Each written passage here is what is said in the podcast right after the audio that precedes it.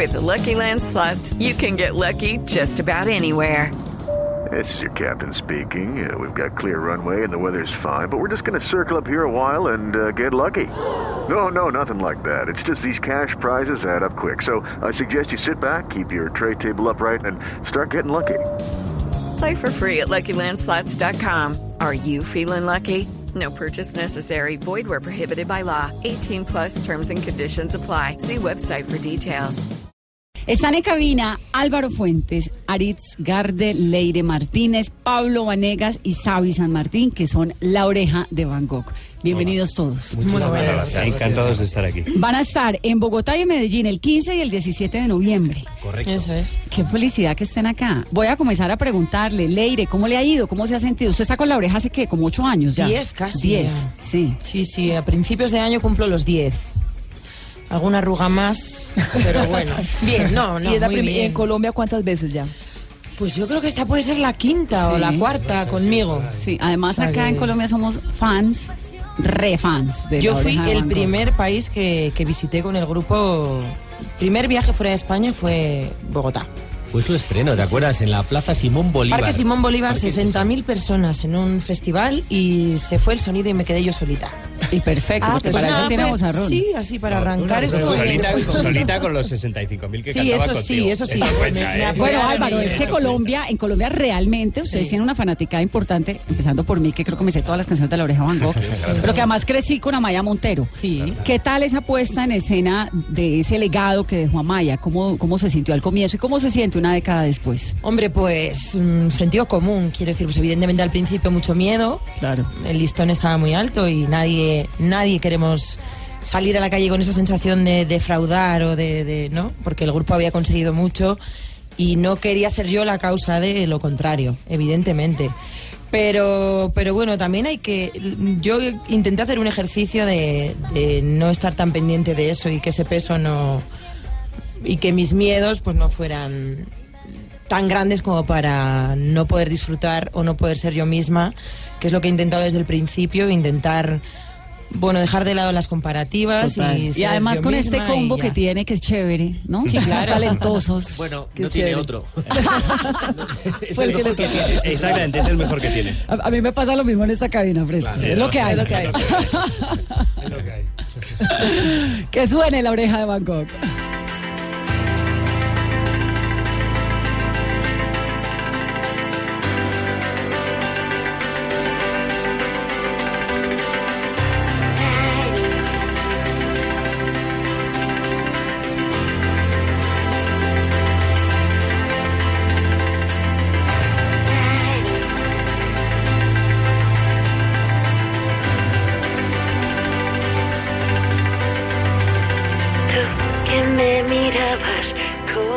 nadie supo mirar. Tú que protegías la vela si empezaba a temblar. Tú que me leías cuentos que me hicieron volar.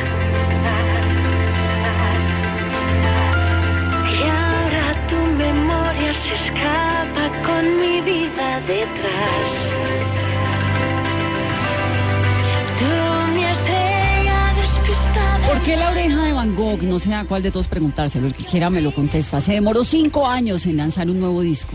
¿Por qué se Bueno. demoraron tanto? Los estábamos esperando. Sí, es verdad, es verdad. Ha pasado cinco años eh, del anterior disco de estudio a este, pero bueno, ha sido, hemos estado de gira, dejando por mucho por Latinoamérica, pero sobre todo este último disco, El Planeta Imaginario, nos ha llevado mucho tiempo. Yo creo que ha sido el, el disco que más nos ha costado. Hemos tenido momentos donde las ideas fluían, pero es verdad que hemos tenido otros momentos donde nos hemos bloqueado y, nos, y hemos tenido muchas inseguridades. Pero bueno, al final no sabemos si es por la edad o los años o la exigencia, ¿no? Y ahora nos enfrentábamos a un séptimo disco y siempre queremos hacerlo mejor y superarnos, ¿no? Y entonces, pues bueno, le hemos dedicado el tiempo que creíamos que, que hacía falta en estos tiempos donde todo parece que tiene que ser muy rápido, ¿no? Y parece que, que si sales de la escena te olvidan. Nosotros hemos, hemos apostado por hacer las cosas bien y escribir el disco que queríamos.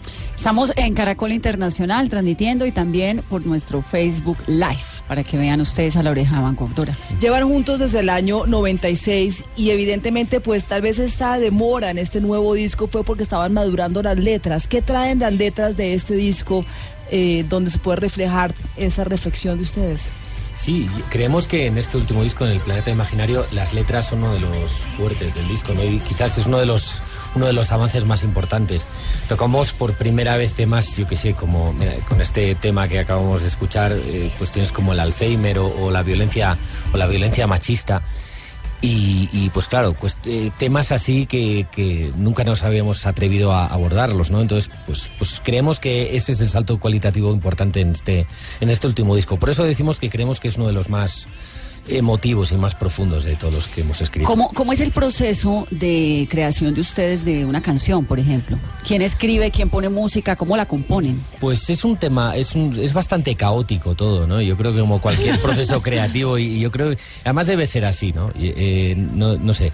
Eh, alguien tiene una idea, tenemos, o sea, de, de una chispa iniciática, pasa por las manos de todos y en el local de ensayo empezamos muchas veces a improvisar, el 99% no vale nada y es horroroso. y de esa, y pues bueno, queda, de vez en cuando se filtra algo y dices, espera, algo nos llama la atención, espera, para, para, ¿qué has hecho ahí? ¿No? Puede ser un trocito de una guitarra, un piano, la voz, lo que sea.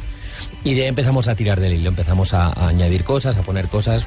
Con, como digo, eh, al final ves el, el resultado final, pero una ¿Quién canción... es el que decide al final? Dice, bueno, esto nos gustó, esto no. ¿Sabes que en general... Eh, ¿Componen como entre en todos general los cinco? es al, Sí. final, al ¿Sí? final pasa un poco por la mano de todos. Y, y mira, nu- nunca se ha dado una situación donde alguien, donde alguien diga, mira, esto me parece maravilloso y a los demás les parezca horrible.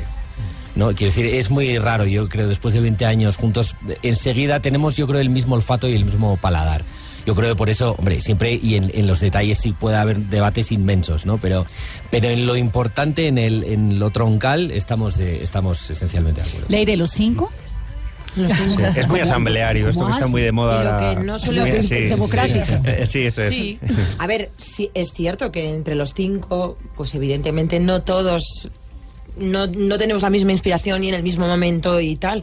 Que siempre hay personas que plantean más ideas que el resto y en base a esa idea los demás pues vamos aportando lo que, lo que nos parece, ¿no? Pero es que en un grupo hay muchos aspectos, no solo está Claro. el creativo, sino ahí está la convivencia, hay un montón de decisiones donde unos tienen eh, más peso, luego lo tienen otros en otro momento y, y yo creo que es parte de lo importante del grupo, ¿no? No, no hay un único líder, esto es, somos cinco, decidimos y cada uno pues, pues aporta lo que quiere y además creemos que enriquece, es verdad que lo complicado muchas veces es ponerse de acuerdo, Claro. pero cuando lo consigues pues es el éxito de todos, ¿no? Y la verdad que es mucho más... Sí, son, sinergias, o sea, se generan sinergias en grupo y eso es lo bueno, aprovechar de lo, de, lo, de lo que nos hace únicos a cada uno de nosotros. Y entonces el día que alguno tiene que escribir una carta de amor o mandar un regalo enamorado, Se la manda los cinco ¿lo va para a entre los cinco? Sí, ¿Cómo? Sí, y luego, y a cambio también, si hay éxito esa noche, vamos los cinco. Claro. Entonces, Damos por, un derecho de pernada. Por eso es fundamental la, organización y el. y bueno, Pague uno y lleve cinco. los horarios y luego el orden. El orden se sortea, a ver quién es primero, que es claramente el que viaja en primera clase. ¿Y cuántos demoraron co- haciendo este disco, este último? Cinco años. Fueron dos años Dos aproximadamente, sí, sí, sí. porque de esos cinco años es verdad que los tres primeros estuvimos de gira con un proyecto anterior que se llama El Primera Fila y nos estuvo viajando pues de norte a sur de, de- de lo que es América en toda su extensión, ¿no? Sí. Y fueron casi tres años de gira. Entonces, dos años encerrados, se puede Sí, decir, ahí trabajando sí. en este Sí, disco. sí, ¿Y ustedes es. son como los demás mortales que vamos a trabajar los lunes por la mañana? ¿o Pues sí, la verdad es que somos bastante metódicos. Nos funciona así, Sí. nos ponemos un Lleva- horario, Llevamos los vamos niños al al, local. cole y nos vamos al local a trabajar. O sea, como hace todo el mundo. Qué yo creo, ¿no? juiciosos, porque uno se ¿Cómo? imagina a los músicos pues en Sí, otra con unos onda, de horarios todos con whisky esas cosas. A ver, ¿no? para los videoclips y eso sí salimos de noche con una partitura escribiendo y cosas así, pero es todo Pero mentira. vida- Es como las campañas electorales, no, no, sal- no salen así. Esto es no verdad. purro, purro, meter horas, desechar un montón de ideas, prueba y ensayo. Oye, esto, lo otro, no sé qué, no sé cuántos. Muy eficiente. Nosotros Que no, la- sabe- no sabemos que, Como hay, que decía otra Picasso, manera de hacerlo. que la inspiración te agarre trabajando. Sí, sí, es. que la inspiración te salen coja cuando estés trabajando. linda frase, sí. ¿Cómo hace? Álvaro tiene cuántos hijos? Dos. Dos hijos. ¿Y cómo funciona el tema de los hijos, las giras, el trabajo? No, la señora. La señora, ¿qué dice? Chao, me voy de Pues gira mira, ¿O a eh, Colombia, donde unas amigas. Afortunadamente nuestras señoras nos conocen desde hace mucho tiempo y cuando nos conocieron ya estábamos dando vueltas por el mundo y están muy hechas y hoy en día pues existe internet para hacer videoconferencias todas las veces que haga falta. Así que se puede, se puede llevar. Hay mucha gente que viaja tanto como nosotros y nadie les aplaude, sino que les dice, no, mira este proyecto que me has traído, ahora que te has venido a Brasil desde España, este proyecto no vale para nada, te puedes volver, gracias. Bueno, Eso es la mayoría de la gente que viaja tanto como nosotros, así que nosotros no nos podemos quejar ni de hecho lo hacemos. Pero, pero es verdad que el mérito es, es sobre todo de ellas, ¿no? Que se quedan allí día a día y haciendo lo mismo. Claro, Nosotros, claro. quieras ¿Qué que no, nos vamos a vivir nuestra pasión con los Depende. amigos, a vivir esos una tres vida... años de gira, esos tres años que Pues estuvimos mucho tiempo ¿Qué fuera. porcentaje del año están lejos de la casa? Este año Pues como la mitad de los un días. 50. aproximadamente. ¿y Sí. tú, Leire, también tienes hijos? Tengo uno, ¿Y de cuántos años? de dos. Ah, chiquitico. Es decir, lo, lo tuviste con la oreja ya. Sí, claro. No, sí. con este disco. No sabe con es cuál de ellos, pero sí. Es hijo No de importa, este porque disco. como se parece a mí, pues ya está. Ya, Es no hijo de la oreja también. Pues ellos son la oreja de Van Gogh. Están, no puedo dejar de preguntarles esto que siempre me inquieta un montón. Ustedes que son talentosos, que escriben músicas románticas, que le cantan al amor, al desamor, a la tristeza, a las ciudades, a todas estas cosas que realmente tienen pues un, un contenido editorial bonito.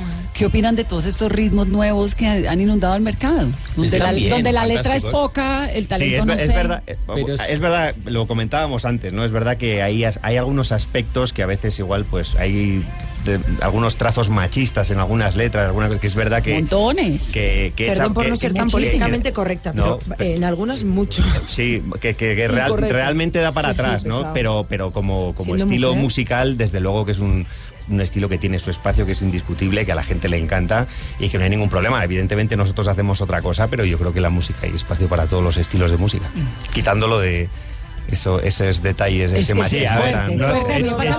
yo con los ritmos ¿esto no tengo ningún problema, con las melodías, con los ritmos no tengo ningún problema. Reconozco que hay mensajes que escucho en ciertas canciones es que estamos que me hacen enfermar un poco, que a día de hoy todavía se tenga esa visión de la mujer casi como un objeto, ¿no? Casi como un cuerpo de deseo y nada más. Sí, es que estamos, estamos eh, muy pendientes de ese machismo que se cuela en la sociedad muchas veces, ese micromachismo que parece que no, que no se detecta como para que se nos cuele la música Sí. entrando a saco con, con esa historia y, y parece que no pasa nada, ¿no? Yo Sobre sí- todo porque se la terminan aprendiendo los niñitos desde Sin que duda, tienen dos años. Entonces la niñita tararea que las unas cantan cosas. sin espantosas. saber lo que están cantando, pero, pero es muy profundo todo y lo que va quedando ahí en el subconsciente. Y de una otra forma las mujeres que tenemos esta ventaja de poder trabajar, de tener hijos, de Por ser favor. multitasking, un montón de cosas, pues luchamos por todo lo contrario, Eso ¿no? es, Entonces, eso es. Es que nosotras, quiero decir, no quiero que esto parezca que es un tema de mujeres, no, no, esto es un tema de mujeres y de hombres, porque el mensaje tiene, el mensaje tiene que ser unánime,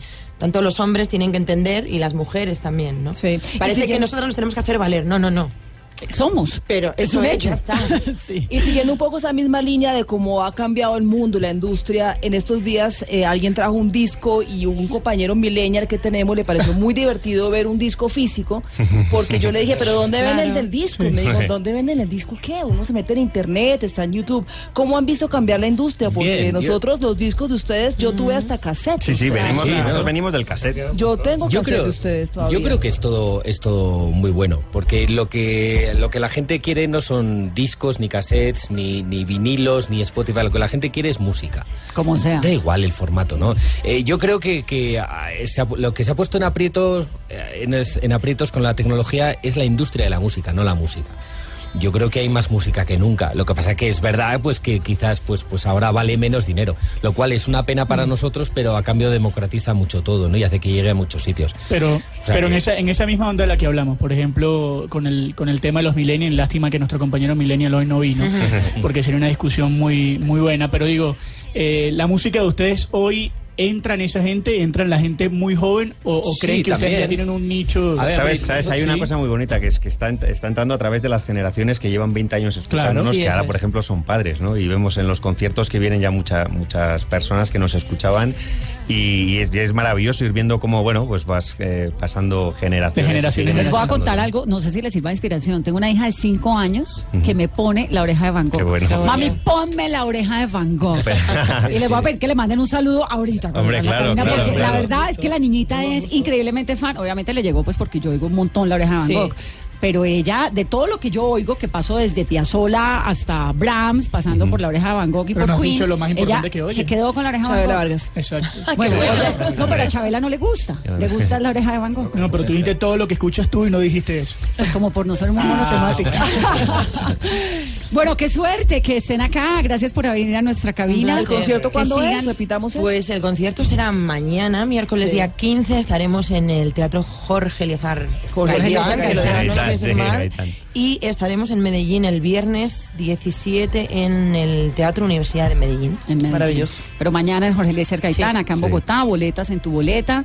Además es buenísimo porque uno va, se sienta, no necesita estar parado, se puede tomar un canelazo antes de entrar. A usted que le gusta el vino caliente, ¿verdad? Canelazo. Me parece terrible el vino Se caliente. toma su vino Pero caliente, un entra. aguardiente, ¿Qué, sí. qué es, qué es un canelazo? Una cosa horrible, no pregunte. Pero un aguardiente, un No, aguardiente. sí Le va a infarto, pero digamos es como un vino caliente que además de, Con- de- con- de con no ser suficiente le echan especias Sí, y además en de todo Alemania azúcar. Sí, los romanos bebían eso. Sí, sí, Baviera. Los romanos bebían Lo eso. probaremos. Es como una sangría más dulce caliente, mal. No, es terrible, es terrible. Quizá no antes del show, pero, después del show pero un segundo, quizá ellos son españoles, ¿cómo les vamos a mandar a- Ah, a, a, sí, a mí sí me da pena, pero una Hay que probar. Tomar En canelazo. nuestra casa siempre se dice que allá donde fueres, haz lo que Yo no los estoy mandando a tomar canelazo, solo les estoy contando que en la puerta del Jorge Eliezer Gaitán hay un señor con una olla así de grande que revuelve su canelazo y le vende a uno por cuatro mil pesos su vasito.